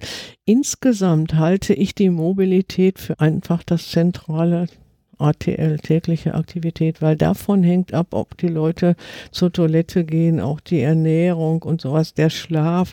Also der, der Mobilität kommt eine ganz, ganz hohe Bedeutung zu, auch in der Einstellung der, der Patienten und Bewohner. Und das ist einfach viele Jahre ist das nicht mhm. beachtet worden. Ich glaube, dass das jetzt im Kopf eine größere Rolle spielt, aber dass die der Pflegenden, aber dass die Bedingungen sich verschlechtert mhm. haben, weil ich brauche einfach Zeit, um mit den Leuten mhm. zu gehen. Mit dem Expertenstandard, ja, also ich finde natürlich Expertenstandards überhaupt wichtig, weil die mhm. ein Problem fokussieren und da mhm. irgendwie eine erste wissenschaftliche Basis liefern. Das, das ist ja das Ziel auch. Ich finde das alles sehr wichtig. Früher hatten wir das nicht. Ich war ja in dieser ersten Gruppe zum Decubitus auch drin. Aber wenn ich mir jetzt diesen Mobilitätsstandard angucke, dann weiß ich nicht so richtig. Also ich war am Anfang auch in dieser Expertenstandardgruppe drin. Ich bin dann aber von alleine da rausgegangen. Das war die Zeit, als das sehr kritisiert wurde, weil das nicht unbedingt äh, evidenzbasiert sein sollte. Daraufhin hat ja das DNKP dann so einen Leitfaden rausgegeben, äh, wie die Expertenstandards zustande kommen. Und die sind jetzt also im Moment, das verstehe ich auch, total unterwegs und fußen auf RCTs und sowas alles. Und äh, man muss aber sehen, dass die Mobilitätsförderung in Institutionen, das ist ein ganz komplexes Phänomen. Das hängt von ganz vielen mhm. Sachen ab. Dazu gibt's gar keine ACTs. Mhm. Und ich wundere mich, also ich finde trotzdem den Expertenstandard wichtig, aber da geht's um Tai Chi, also irgendwelche asiatischen Sachen, die gut mhm. untersucht sind, um Ernährungsförderung und sowas, weil es dort eben äh, kontrollierte Studien gibt. Und das, was ich mache, da ganz andere Sachen. Ne? Also für mich ist wichtig, äh, die Institution anzugucken, die Einstellung der mhm. Leute. Was ich zum Beispiel der Schlüssel ist zur Mobilitätsförderung, ich habe gerade was dazu geschrieben, ist die Biografieorientierung. Weil die Menschen sind, wir Menschen sind auf Spaß und Belohnung aus. Ne? Und wir machen zielorientiert bewegen wir uns. Also nicht einfach so, diese ganzen Spaßprogramme mhm. da, der Gymnastik, das kann man auch nochmal mitnehmen. Aber damit ich einen Menschen dazu bekomme, dass der sich selbstständig und wirklich auch mit Freude bewegt, muss ich dem auch was anbieten in den Einrichtungen. Das heißt, im Grunde ist das eine ganz komplexe Geschichte aus individuellen und strukturellen Aspekten, ob Leute sich bewegen bewegen in der Einrichtung. Und das kannst du nicht in, in solchen kleinen Studien da irgendwie abbeforschen. Äh, Von mhm. daher würde ich zusätzlich noch einen an, ganz anderen Ansatz nehmen. Ne? Mhm. Also wirklich eine Passung zwischen dem, was die, was die Bewohner wollen und die ganzen Angebote in den Einrichtungen. Wenn man Altenheime sieht in Fernsehfilmen oder sowas, es ist völlig öde und langweilig. In jedem US-Film, wo ein Altenheim vorkommt, siehst du die da irgendwie im Eingangsbereich mhm. hocken und äh, vor sich hin trödeln. Also da erwartet auch im Grunde gar keiner mehr, dass die mobil. Ich würde ein Altenheim völlig anders organisieren. Ich mache das ja auch. Ne? Mhm. Also ich, wenn ich dann in den Projekten geholt werde, also ich, ich lasse mir da Sachen einfallen, wo ich vermute, das muss man ausprobieren, dass die Alten wieder in Bewegung kommen. Ne? Also einfach so, äh, weil Bewegung wichtig ist, machen die nichts. Mhm. Die haben ja oft Schmerzen, Arthrosen und so. Und da muss man schon irgendwas bieten. Ne? Mhm. Also diese Langeweile, die, die, reicht da nicht. Und das kann man eben nicht gut in RCTs untersuchen. Mhm. Ja. Zu dem, was Sie ähm, da gemacht haben, da können wir gleich nochmal ähm, genau drauf kommen, weil es dann natürlich ähm, auch in, in, als praxisrelevant ist und nochmal ein paar Ideen gibt, was man ähm, machen kann. Nochmal Zweiter Exkurs, äh, Sie haben jetzt mehrfach RCTs äh, gesagt. Mhm. Ähm, das steht für Randomized Controlled Trial. Das bedeutet randomisiert kontrollierte Studie. Das ist sozusagen eine, eine um die Faktoren zu kontrollieren. Genau, ne? also grundsätzlich für alle, die es nicht wissen, so kann man also ein, ein, eine Studie wird durchgeführt und dabei werden Gruppen gebildet. Und in der einen Gruppe, den gebe ich dann zum Beispiel ein bestimmtes Medikament und der anderen Gruppe gebe ich das Medikament nicht. Und am Ende mhm. gucke ich, ob das sich unterscheidet, ob sozusagen die Menschen, die das Medikament bekommen haben, beispielsweise, ob es denen besser geht. Und vergleiche das mit der Gruppe mit den Menschen, die das nicht bekommen haben. Und das Ganze funktioniert so, dass es randomisiert wird, sprich, ich wähle diese Menschen per Zufall aus. Also ich lasse sozusagen den Zufall bestimmen, wer in welche Gruppe kommt. Also ich habe sozusagen nichts Gesteuertes. Und das bedeutet, dass ich am Ende eine sehr valide Aussage darüber habe, ob das gut funktioniert oder ob das nicht funktioniert. Und ja. Dabei wird nur ein Faktor. Genau. Ne, das ist das, was den genau, verstehen müssen. Genau. Nur ein Faktor kontrollieren. Und die Mobilität ist, Ganz die hängt viele. von 30, 40 Faktoren ab. Das ja, ist genau, das Problem. Genau. Ne? Also nur damit alle RCTs irgendwie, das hat eine hohe Evidenzklasse. Also ähm, RCTs Richtig. werden häufig genommen, um. Als um, Goldstandard. Genau, wird als Goldstandard bezeichnet. Mhm. Genau. Jetzt habe ich natürlich medizinisches, äh, äh, aber ich glaube, so ist es am einfachsten zu verstehen. Genau. Mich würde nochmal so der Aspekt der ja, Patienten- oder auch Angehörigen-Education äh, interessieren. Mhm. Es kam immer mal wieder zur Ansprache, pflegende Angehörige haben einen wichtigen Anteil an diesem Prozess, sie können dem irgendwie entgegenwirken, äh, also können da auch irgendwie auch zu beitragen, dass es vielleicht auch zu einer gewissen Ortsfixierung kommen kann, äh, dass das Ganze auch pathologisch wird. Genau, also wie kann, wie könnte man dem irgendwie entgegenwirken? Vielleicht, dass man schon im Krankenhaus, wenn man feststellt, okay, äh, der Patient könnte vielleicht gefährdet sein, dass er eine Bettlägerigkeit irgendwie mal entwickelt. Also ich muss dazu erstmal sagen, wir haben überhaupt gar keine Daten aus der ambulanten mhm. Pflege, gar nicht. Da haben wir gar keine Untersuchung gemacht, da hat uns nie einer geholt okay. oder sowas. Das, da wissen wir gar nicht, wie das ist. Das ist, glaube ich, sehr unterschiedlich, auch ob da Physiotherapie verschrieben wird mhm. oder ich weiß es nicht. Also die haben ja auch wenig, immer weniger Zeit, da nur wenige Minuten, die Pflegeleute. Äh, wobei im Grunde aber damals es schon Anzeichen gab, dass die äh, Patienten zu Hause ein bisschen mobiler sind. Also was zum Beispiel total hilft, das ist, wenn man äh, die Möbel so arrangiert, auch im Altenheim. Ich habe die Zimmer immer umgestellt, also dass die sich da irgendwie selber abstützen und hochziehen. Das geht zu Hause natürlich vielleicht mhm. besser kurze Wege zur Toilette und sowas. Alles eine Frau hat gesagt, ich komme klar, mein Bad ist so schön eng. Ne? Also nicht wie, als wenn die Leute bewegt werden, brauchst du ja viel Platz, aber wenn die sich selber bewegen, halten die sich überall fest. Das ist schon ganz anders. Also wir können zu, von zu Hause nicht sagen, aber wir könnten natürlich insgesamt, wichtig ist uns, dass der Arzt auch im Krankenhaus sagt, weil der eine höhere Autorität hat. Das ist ganz wichtig, dass sie laufen oder so. Wir können auch gleich nochmal auf die Spaziergänge oder so kommen. Also mhm. man könnte die Angehörigen, erstmal könnte man ein Gespräch mit denen machen, so ein Zwei-Minuten-Gespräch, wie wichtig Bewegung ist. Man könnte denen eine Broschüre mitgeben dazu, eine, so eine selbstgemachte da im Krankenhaus.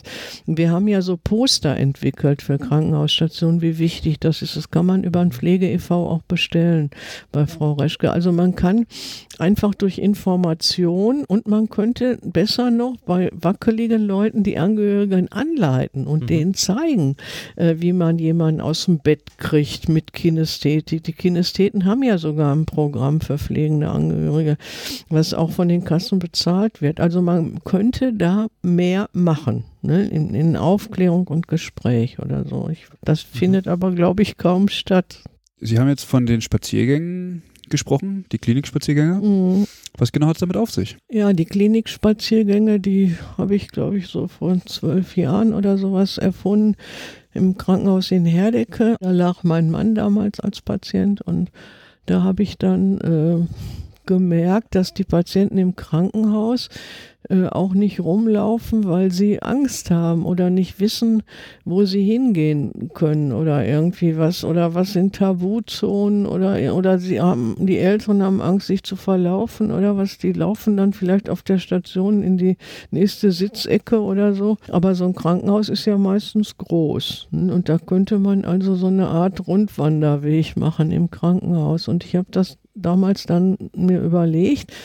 Also man ging zur Cafeteria, dann saß man da wieder rum und dann habe ich mir diesen Notfallplan angeguckt, der in jedem öffentlichen Gebäude hängt und habe dann dadurch mir gedacht, da könntest du ja auch irgendwie einen Spaziergang draus machen. Und dann habe ich den ersten damals in Herdecke entwickelt mit 16 Haltepunkten und äh, wir haben da damals so ähm, Wissenswertes für Patienten zusammengetragen. Also es waren nicht nur Poster, sondern auch ein Blick aus dem Fenster oder irgendwo stand eine schöne Figur rum, also eine Statue oder sowas.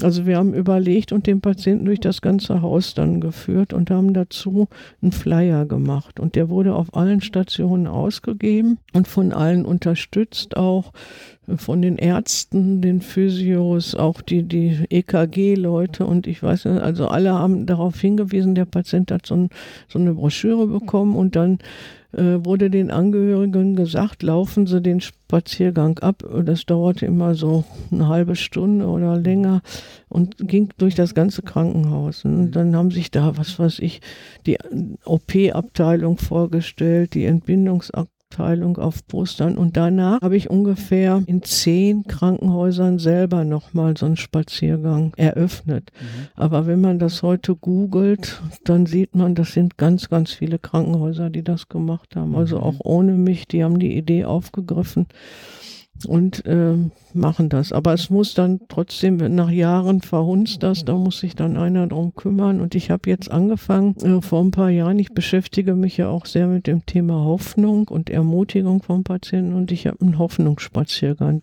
entwickelt. Mhm. Dazu sieht man auf meiner Homepage auch den Flyer und so, der wird über ein Pflege e.V. vertrieben und den habe ich jetzt in sieben oder acht mhm. Krankenhäusern äh, realisiert, mhm. also mit bestimmten Postern zum Thema Hoffnung. Aber das verbindet im Grunde Ermutigung und Mobilitätsunterstützung. Das letzte Mal habe ich das im Klinikum Stuttgart gemacht. Da hat Eckhard von Hirschhausen auch zwei Poster, weil Humor ist sowas mhm. ähnliches auch was Ermutigendes wie Hoffnung. Also wichtig ist, dass man den Leuten Anregungen gibt, wo sie rumlaufen können. In einer großen psychiatrischen Klinik in Alzey habe ich einen Hoffnungsspaziergang im Park gemacht, draußen. Ne? Also da gehen die Leute durch den Park und lesen irgendwelche Gedanken äh, zur Zuversicht. Das kann man auch machen. Also man muss sich irgendwas überlegen, wo die Leute hingehen können. Auch in Altenheim ist das wichtig, ne? dass man irgendwo Spazierwege hat. Flanieren nennt man das ja. genau. ja. Jetzt haben Sie von den Spaziergängen gesprochen. Gibt es noch mh, hm, Ideen oder Empfehlungen, die Sie gern in die Praxis mitgeben würden, damit einfach das Thema der Mobilitätsförderung grundsätzlich besser durchgeführt und anders mhm. verankert werden kann? Das muss man unterscheiden jetzt. Also ich sag mal so, in den Heimen Fangen wir damit vielleicht mal an. Äh, also in den Krankenhäusern, die sind ja da nur ein paar Tage. Da ist eben Spaziergänge, Anleitung und sowas wichtig. Ein kurzes Gespräch, auch mhm. in der Anamnese und so. Das kann man schnell machen, glaube ich. In den Altenheimen ist ganz, ganz viel erforderlich. Das Wichtigste ist für mich die Biografieorientierung, dass ich mir die Leute genauer angucke. Das findet leider auch nicht mehr so statt, wie ich mir das vorstelle. Was genau meinen Sie Heimen. mit dieser Ja, dass ich gucke, äh, was ist das für ein Mensch? Hat mhm. er sich früher bewegt? Mhm. Was hatte der für einen Beruf? Also sind, ich habe ja jetzt, dazu gibt's unheimlich viel Publikationen von mir, da müssen wir mal gucken, die sind auch zum Teil auf der Homepage. Also in welchem Verein war der, was hat der für Interessen. Das geht darum zu gucken, wie kann ich den locken. Ne? Also mhm. was macht dem Spaß? Hatte der eine Briefmarkensammlung oder ich weiß nicht, was äh, hat der Interesse an Spielen oder Wetten? Also im Grunde ganz, ganz viele Fragen. Mir fallen dazu 300 Fragen ein. Das, die habe ich auch publiziert. Also um den Menschen kennenzulernen und ihm spezielles Angebot zu machen. Also ich meine jetzt nicht diese Gruppenbespaßung, die man mhm. da so kennt, sondern manchmal reicht es auch, wenn zwei oder drei äh, Bäcker sich zusammenfinden oder Friseure oder so. Also der Beruf, die Familie, die Interessen, der ganze Lebenslauf ist wichtig, um individuell zu gucken, was interessiert diesen Menschen und mhm. daraus ein kleines Angebot zu stricken und das mit Bewegung zu verbinden. Wenn man sich eine Bewegungsförderungsbrille aufsetzt, kann man praktisch aus jeder Interaktion in der Pflege und jeder Intervention auch eine kleine Bewegungsförderung machen. Also mhm. das dazu gibt es ganz, ganz viel Anlässe in so einem Acht-Stunden-Dienst, dass man nicht alles den Leuten vor die Nase stellt. Das ist im Krankenhaus auch wichtig, mhm. dass das, was mit Gängen verbunden werden kann, dass man das auch macht, dass die sich was holen müssen und, und, und im Altenheim muss das so sein, dass die Spaß daran haben. Also ich habe lauter also ich könnte jetzt 100 Sachen aufzählen, das ist so viel. Also mhm. wenn einer Mitarbeiter ein neues Auto vorfährt, die Leute raus. Ne? Mhm. Ich habe einen Club eingerichtet mit äh, mit dem Playboy. Ich habe meine Märklin-Eisenbahn hier äh, aufgestellt in einem Altenheim. Da gibt es einen Märklin-Club jetzt seit ein paar Jahren, also auch von mhm. außen Leute und so was. Ich habe Camping-Aktionen gemacht, also es ist alles publiziert. Ne? Ich kann das jetzt alles gar nicht aufzählen. Also ich muss mir immer die Einrichtung angucken und dann ist meine Idee, Leben in die Bude zu bringen.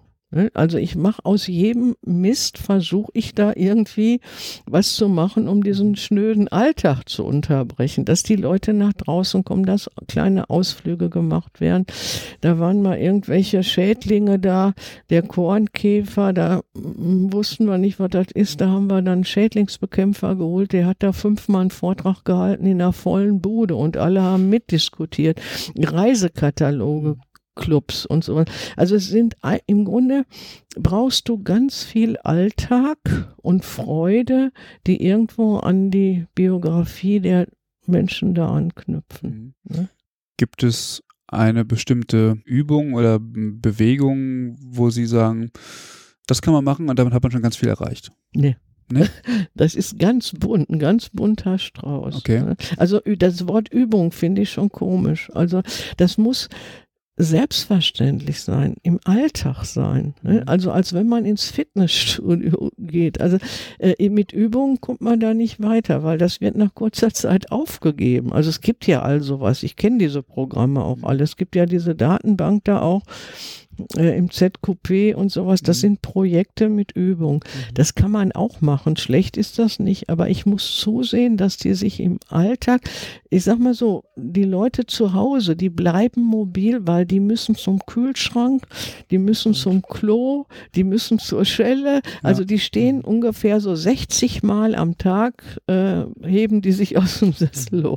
Und ich muss Anlässe schaffen und keine Übung in, de, in der Altenpflege, dass die Leute und das muss man dann so machen, dass man die ganzen Ecken des Hauses, also auf keinen Fall alles auf dem gleichen Wohnbereich, mhm. sondern dass die möglichst verschiedene Ecken und dann kann man noch Folgendes machen, das habe ich auch gemacht. Also ich, ich habe ganz viele Sachen, aber das kann ich nicht aufzählen, müssen Sie nachlesen.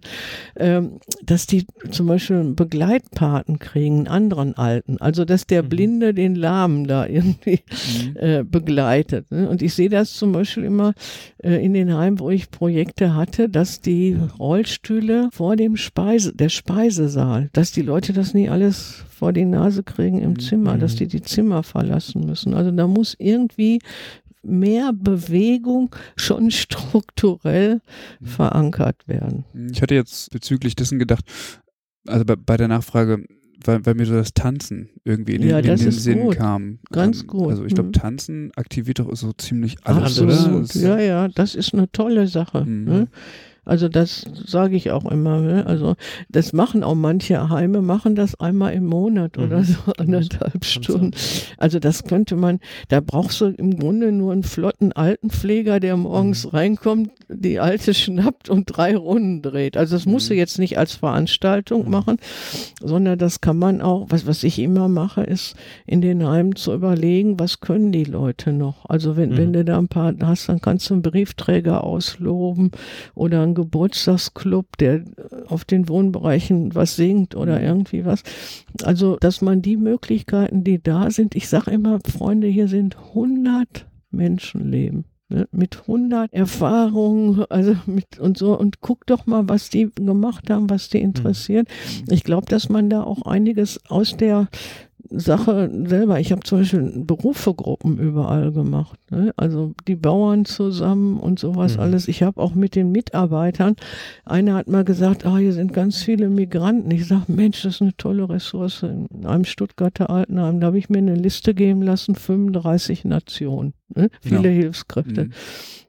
Und da haben wir für ein ganzes Jahr ein Tanz- und Mode- und Süßigkeitenprogramm gemacht mit denen. Ja. Also man braucht einfach äh, mehr Lebendigkeit und Ideen. Und äh, die Mobilität, die zieht der Seele nach, sozusagen. Also das Erste ist, äh, die kommen ja schon mit der Einstellung, das ist der Wartesaal auf den Tod und so sagen die auch, es ist Mhm. Feierabend. Aber wenn die merken, da ist noch ein bisschen was drin an Begegnung und Lernen und Zielen, dann folgt die Mobilität, äh, folgt dann den Interessen. Okay.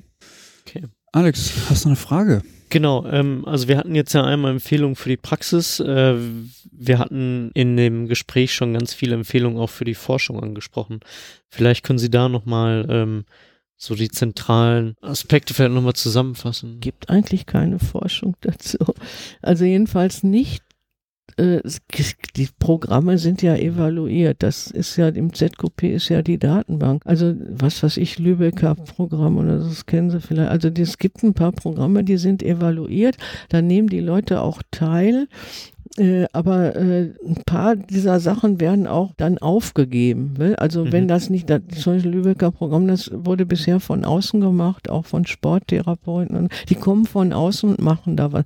Das ist auch schon gut, weil die Leute in dem Heim keine Zeit haben. Aber im Grunde ist das ein pflegerischer Auftrag. Die Mobilität ist eine wichtige Pflegekategorie.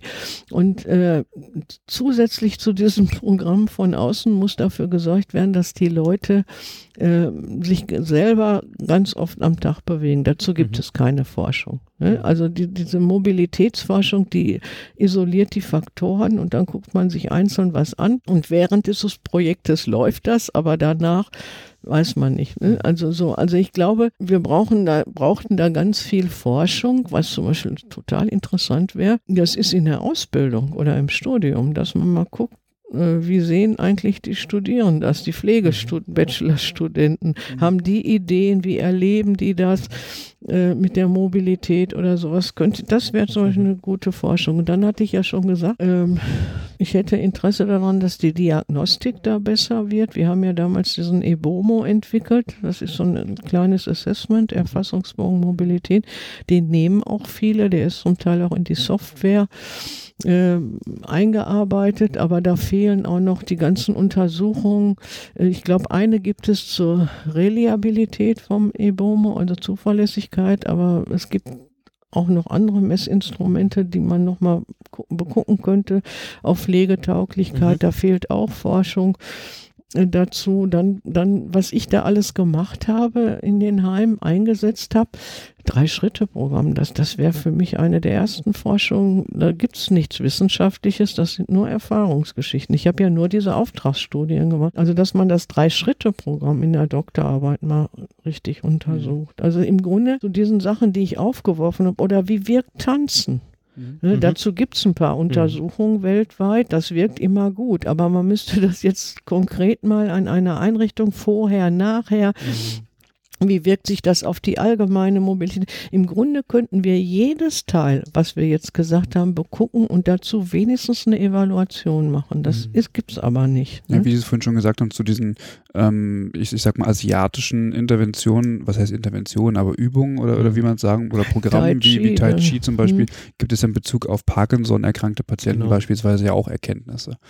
Mhm, genau. Die dann natürlich nicht aus der Pflege kommen. Also ich, hier müssen wir vielleicht auch nochmal unterscheiden. Es gibt schon Forschung, aber eben keine Forschung aus dem pflegerischen Die, Kontext, so, sondern eben. Oder kulturell wäre mir mhm. auch wichtig, Herr Köpke. Also das wurde mit dem Tai Chi ja damals schon gesagt. Ich glaube, das war der Grund, als ich aus dem Expertengremium rausgegangen bin. Weil ich denke, ich kann nicht jetzt gucken, ähm, was ist weltweit untersucht äh, bei den Maori oder so. Und das sind völlig kulturfremde Sachen. Also ich müsste sowas wie Tai Chi machen hier mit Walzer oder irgendwie was. Ich weiß.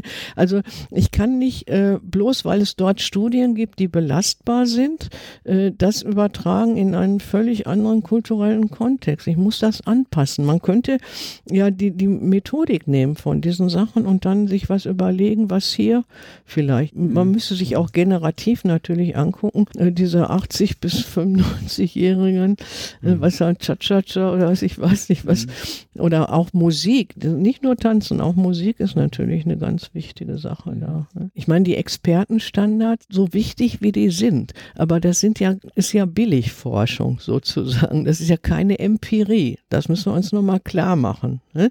Also das ist eine Recherche, die von Experten dann ergänzt und beguckt wird. Aber Studien, die hier gemacht werden dazu, da sieht man auch nochmal die Pflegewissenschaft, die wird nicht groß unterfüttert. Ne? Wir haben eine riesige Menge an einzelnen Abschlussarbeiten, die nicht aufeinander aufbauen, äh, wo sich kein Wissensstrang entwickelt. Mhm. Lauter so einzelne Märkchen sind das. Aber die Expertenstandards, äh, auch das wird ja auch gar nicht groß finanziert. Ne? Das ist eine ehrenamtliche Arbeit, nur diese Rechercheure werden finanziert. Aber große Forschung dazu, und ich werde immer wieder gefragt, wie ist das denn mit der Pflegewissenschaft? Und da bin ich mit Doris Schäffer völlig d'accord, die ist völlig unterfinanziert. Die findet mhm. nicht statt in dem Sinne, dass da irgendwie viel öffentliches mhm. Geld ausgegeben wird. Bei mir gingen gerade äh, die Lampen an, als Sie sagen Billigforschung. Also ja. man muss ja so sehen, Expertenstandards sind letztendlich Empfehlungen, mhm. so, die zusammengetragen wurden aus wissenschaftlicher Literatur. Richtig. Die aber entsprechend keine eigenen Richtig. Forschungserkenntnisse vorbringen. Richtig, die fehlen uns. Genau, das, ja, also, das wollte ich nochmal kurz klarstellen. Ja, ja. Also, Billig, das ist, äh, ich weiß nicht, 120.000 oder was wir damals gekriegt haben. Wir haben ja damals vom BMG, jetzt muss ich das arme DNKP auch nur selber finanzieren. Aber überlegen Sie mal, was an Forschung rausgegeben wird in anderen Bereichen. Ernährung, Medizin und so. Also die Pflege braucht im Grunde empirische Forschung mhm. über die DFG oder mhm, große ja. Förderer oder so. Das gibt es aber nicht. Und da sind, ich habe ja vorhin gesagt, die Expertenstandards sind schon gut. Ne? Ja.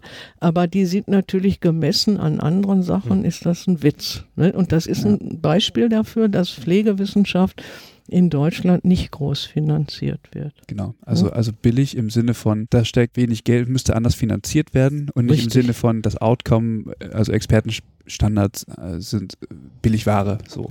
Das, nee, das da, meine ich nicht. Ja, genau, genau, aber deswegen ging bei mir gerade die Lampen das nochmal klar. Ja, ja, das genau. ist, äh, für den Staat ist das preiswert. Ja, ne? das genau. mag sein, das mag sein, genau. Okay, dann ich glaube, gibt es Ihrerseits noch äh, Punkte, die wir vielleicht nicht äh, angesprochen haben, die ja, Sie noch mal gerne loswerden wollen. Äh, es gibt dazu zig Artikel, habe ich mhm. ja schon gesagt. Ja. Ich habe das in alle Lehrbücher gebracht. Ne? Also können Sie Pflege heute oder Teames Pflege oder so. Äh, es gibt auch äh, viele Arbeiten danach, ungefähr 15 Arbeiten von Lehrern, wie die das unterrichten oder die machen Projekte dazu und so. Und das finde ich auch alles gut. Und es gibt so viel Material dazu, dass jeder, der Spaß daran hat an Mobilitätsförderung, im Grunde was findet und das in seinem eigenen mhm. Bereich in klein. Also ich habe ein Interesse, kann sich bei mir jeder melden per Mail, äh, dass man dazu was macht. Also ich ja. denke, das ist eine zentrale Kategorie und da kann man den Patienten auch und den Bewohnern was Gutes tun. Also da findet sicherlich jeder eine kleine Sache, die er in seinem eigenen Bereich auch verändern kann. Mhm. Okay. Ja, perfekter Abschluss, perfekte Schlussworte. Ja. Genau. Mm, also wer Anregungen hat, Ideen, ähm, kann sich, äh, wie gesagt, gerne bei äh, Frau Zegelin melden oder auch gern uns oder schreiben. Wir, Ihnen, ja, ja, genau, wir leiten das dann auch gerne weiter. Genau, die angesprochenen Materialien werden wir natürlich in unsere Shownotes äh, oder in unseren Shownotes verlinken. Genau. Mhm. Das Buch liegt ja da auch. Genau, ne? das Buch nochmal aufzeigen. Mhm. Ja. Genau, das werden wir auch mit in den Shownotes natürlich ähm, bringen. Habe ich übrigens auch in meiner Masterarbeit zitiert. Ja? Ja, natürlich, natürlich. Ähm, und ähm, ja, das war es dann im Grunde genommen schon ja. für diese Folge. Und wir sind auf jeden Fall auch ähm, bereit, irgendwelches Feedback zu bekommen. Ähm, da würden wir uns sehr darüber freuen oder Kommentare und entsprechend ähm, mitzudiskutieren. Genau, und ähm, wenn ihr uns unterstützen wollt, dann könnt ihr das gerne machen mit äh, einer schönen Bewertung auf äh, Apple Podcasts. Darüber würden wir uns sehr freuen, damit wir einfach noch ein bisschen, ein bisschen sichtbarer werden. Und ähm, ja, wer da noch Zeit hat, kann uns gerne auch auf Instagram, Twitter oder Facebook folgen. Das war's für, für, für heute. Und ähm, ja, wir verabschieden uns. Vielen Dank, Frau, Frau Zegelin, dass Sie sich die Zeit genommen haben. Gerne. Genau. Und genau, sagen bis zum nächsten Mal. Tschüss. Auf Wiedersehen. Tschüss. Ciao.